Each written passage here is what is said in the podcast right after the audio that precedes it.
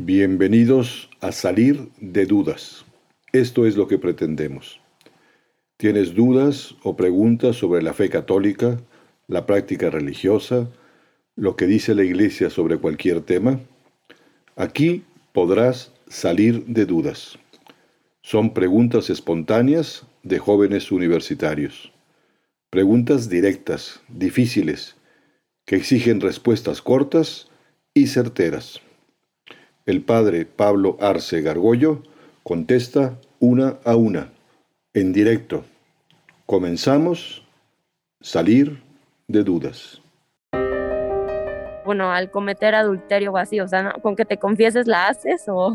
Bueno, para la Iglesia Católica, pues el adulterio es un pecado grave, es un pecado mortal, ¿no? La infidelidad, y, pero y, efectivamente bastaría ir a, confesarse y decir sinceramente lo que ha hecho esa persona y si está arrepentida, digamos que es perdonada por Dios. Pero tiene otra faceta que es la más difícil también, es el daño que se, se le hace a la, a, la, esposa o al esposo, ¿no? Dependiendo, quizá eh, son de las cosas más difíciles de perdonar, ¿no? Se dan muchísimos casos de, de adulterio y cuando cuando la parte adúltera, digamos, es descubierta, pues genera gravísimos problemas en la vida matrimonial, como es lógico, ¿no? Porque es como un agravio muy fuerte cuando se han prometido fidelidad y exclusividad mientras viva, ¿no? Y quizás es de las cosas más difíciles de que, de que la otra parte perdone, ¿no? En ocasiones hay que recomendar que tengan perdón porque si no van a deshacer también su vida o su matrimonio y en prejuicio de los hijos, ¿no? Que finalmente son los que acaban pues perdiendo. Los hijos tienen derecho, auténtico derecho a tener un papá y un una mamá y que además papá y mamá pues se muestren unidos, ¿no? Y,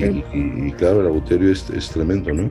¿Cuál es la auténtica diferencia entre la pasión y la lujuria? La, la, pasión, digamos, es, todos los hombres necesitamos de las pasiones para poder actuar, ¿no? Tienes que tener deseos, tienes que tener impulsos para poder querer cosas, para mejorar, etcétera, etcétera, ¿no? Dentro de esas pasiones que Dios puso, eh, fue ese impulso sexual, porque Dios, acuérdate que en el, relato de la creación, Dios les dice a Adán y a Eva, multiplíquense, Dios quiere que, que, que se generen muchos seres humanos, que el hombre y la mujer sean colaboradores de Él en el poder creador. Y ese impulso, cuando se hace, cuando no está controlado con la razón, es lo que se conoce como la lujuria. Es decir, que dice yo, no, no importa, este, no, no, no razono y actúo acuerdo, de acuerdo a ese impulso. Lo mismo puede ser para la comida, gente que no sabe comer y que pues come desordenadamente y acaba siendo un desastre de su vida, de su salud, o se deja llevar por la pereza, o por el odio, o por este, la envidia, etcétera, etcétera. ¿no? Entonces la lujuria es esa pasión que Dios puso en todos los seres humanos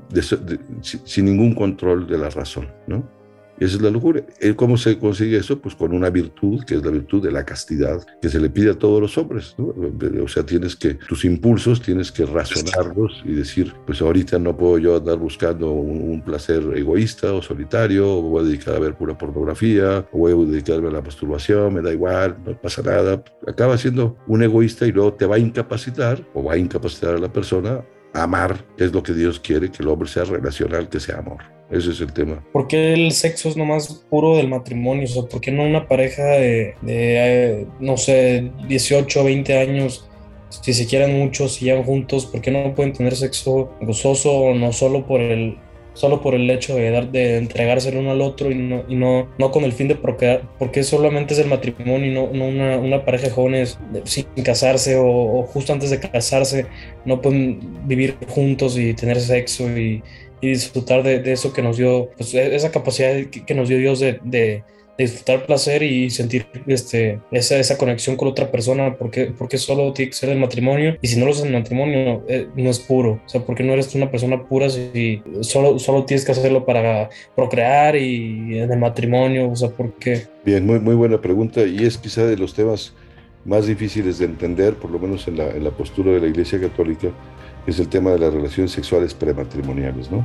Efectivamente, gente joven que dice, pues hoy yo tengo muchos deseos sexuales, quiero una persona, tenemos sexo por amor, y que ponen el título, lo hacemos por amor, ¿no? El tema aquí, por lo menos en la antropología teológica, es que como Dios quiere que el hombre tenga mucho sexo, pero tiene que ser con una sola condición, que se, que se haga como humano, parece una cosa muy sencilla, pero el hombre y la mujer pueden hacer eh, el sexo eh, únicamente sin ningún compromiso, sin, incluso sin amarse ni nada, ¿no? Una mera relación de, búsqueda de, placer sexual. No es, que todo, no es que toda relación sexual, es que tiene que ser a fuerza y tenemos que especificar y, decir va a ser procrear. Esas cuatro palabras que son como la clave para entender la antropología teológica desde el punto de vista del diseño de Dios que sostiene el cristianismo. Es decir, Dios nos amó a, los hombres eh, de una manera gratuita, no nos pide nada a cambio, eh, nos ama totalmente, fiel, nunca se, se echa para atrás y nos hace fecundos como personas, nos hace crecer humanamente. Para que el hombre y la mujer tengan esa actividad sexual y sea verdaderamente humana, estas cuatro notas son muy interesantes a considerar. Primero que sea gratuito.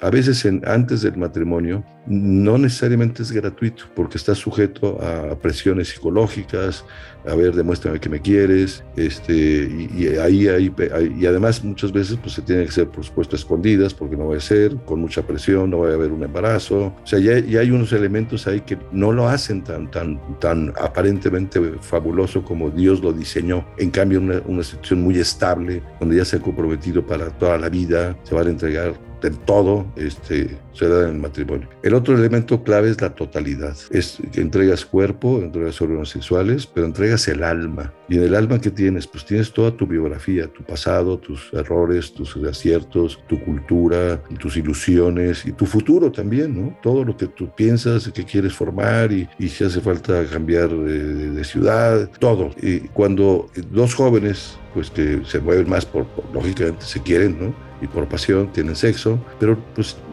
no están quizás dispuestos a entregar la totalidad, entregar su cuerpo, sus órganos sexuales, pero no están dispuestos a entregar su vida porque ni siquiera están en condiciones de hacerlo, porque dependen de papá, dependen de mamá. La experiencia, por lo menos la que, la que yo tengo como sacerdote, es que muchos jóvenes que empiezan a tener sexo, pues eh, acaban siendo bastante egoístas porque se buscan uno al otro por el placecito que les proporciona a ellos. Muchas veces acaban en pleitos y muchas parejas pues acá tienen sexo y luego pues, se pelean, luego tienen otro noviazgo y luego tienen sexo y otro tal. Y cada actividad sexual, como es una entrega, es un lenguaje muy especial, dejas parte de jirones, digamos, de tu alma, de tu cuerpo, ¿no? Y luego cuando se casan, pues si no fueron infieles en noviazgos o en distintos noviazgos, ¿por qué le vas a exigir, ni, si una parte o las dos no fueron fieles, ¿por qué le vas a pedir fidelidad? O sea, las condiciones previas a una entrega absolutamente total, formal, en un matrimonio, etcétera, es muy endeble la, la, la gratuidad, la totalidad, la fidelidad y no está abierta a la vida, que lo único que quieren, ellos no quieren absolutamente que, que ese amor se vuelva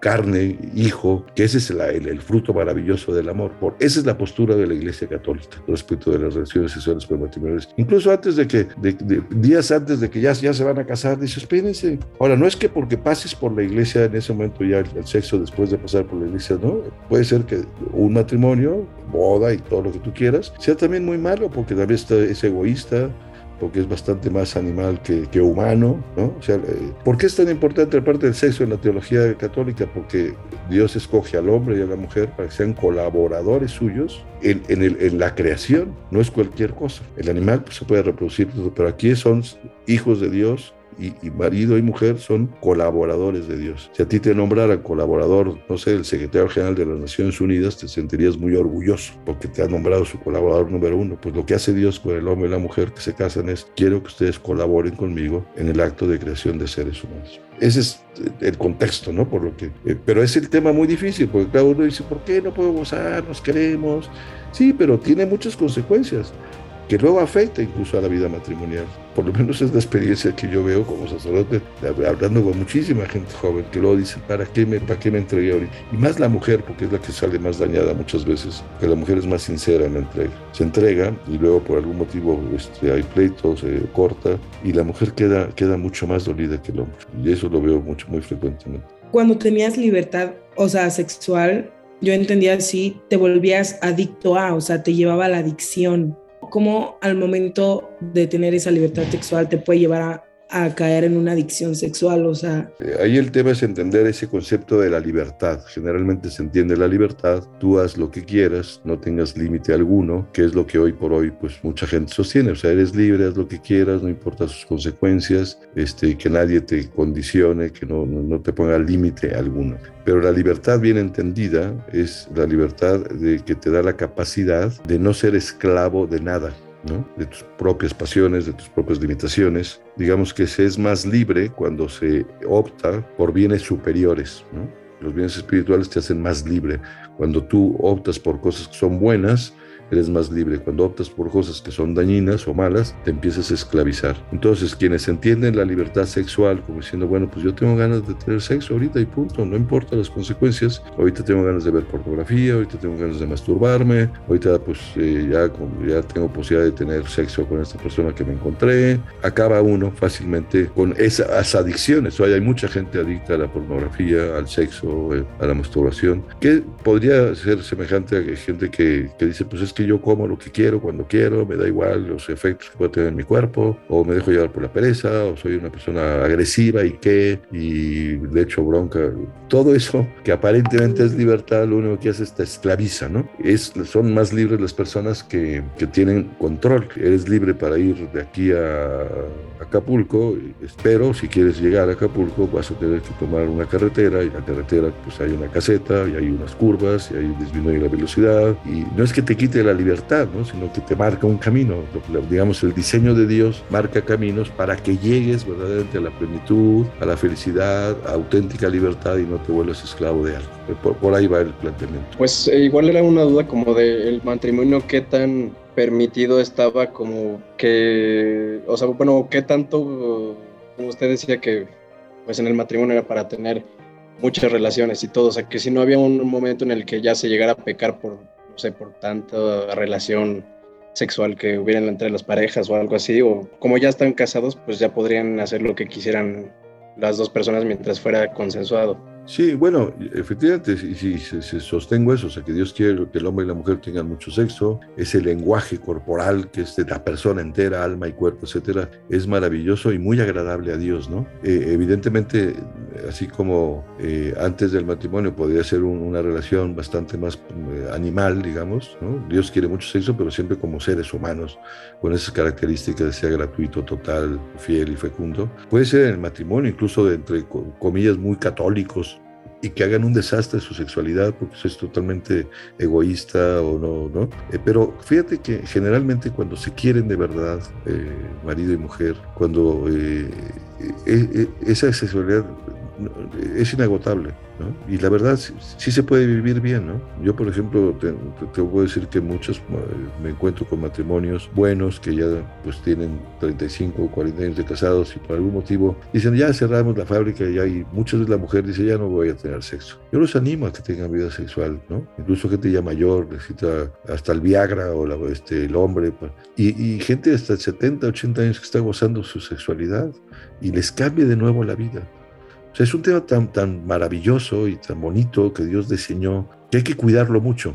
Claro, si lo hacen por egoísmo, si hay violencia psicológica o física de algún modo, pues lo, lo a perder, ¿no? Es un tema consensuado, ¿no? Y de acuerdo, y no, en principio el hombre se enciende más rápidamente sexualmente, la mujer necesita pues mucho más afecto, más cariño, más detalles, ¿no? El, el hombre tiene que aprender cómo es la sexualidad de la mujer y la, la mujer de la, la sexualidad del hombre, pero si lo aprenden bien, van a ser muy felices y se les va a notar, van a estar felices y van a ser muy generosos ellos y a con sus hijos, etcétera. Hay cientos de preguntas más, todas interesantísimas, hechas por personas inquietas y pensantes. ¿Tienes alguna pregunta? ¿Hay algo que nunca has entendido? ¿Las respuestas a tus inquietudes nunca te han convencido? Atrévete a preguntar. Envía tus preguntas por correo electrónico a salir de dudas seguido arroba juandiegonetwork.com. Dinos también si quieres participar en vivo en una sesión por Zoom. Está claro, hay que salir de dudas.